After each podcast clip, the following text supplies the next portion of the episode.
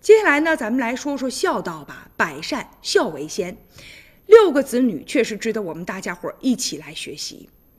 就在四川的绵阳，有一群老人哄一个老人，什么意思呢？九十二岁的陈玉香老人有六个子女，大女儿都已经七十二岁了，而他的小女儿现如今也已经六十岁了。就在二零零二年的时候，陈玉香的老伴儿去世了。从那个时候开始啊，他的身体每况愈下，而且呢患有多种疾病。幸运的是，六个子女二十四小时轮流来照顾自己的母亲，没有丝毫的嫌弃。他们呢是六年来啊，写了一本日记，就记录着妈妈每天身体的变化，已经多达三十多万字了。他们讲啊，说老人年纪大了，有的时候大小便失禁，需要呢不断的给老人更换尿不湿，所以每次都记录着时间，而且老人吃药的时间也不尽相同。再者了，到医院去，医生啊总还是要问一问最近呢吃药的情况，所以好记性不如烂笔头。妈妈十多年前生病了，然后药就没断过，儿女从来也没间断过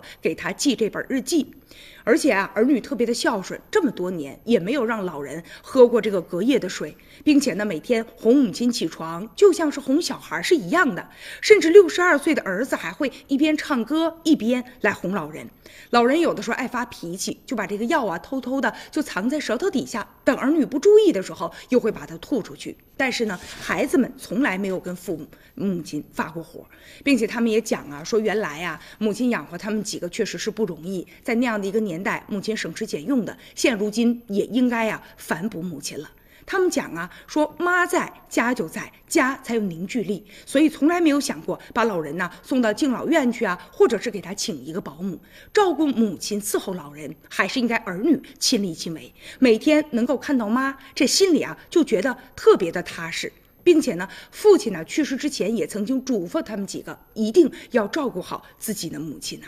所以现如今你看这兄弟几个彼此之间呢也是特别的和睦，从来都没有红过脸。值得我们每一个人去学习。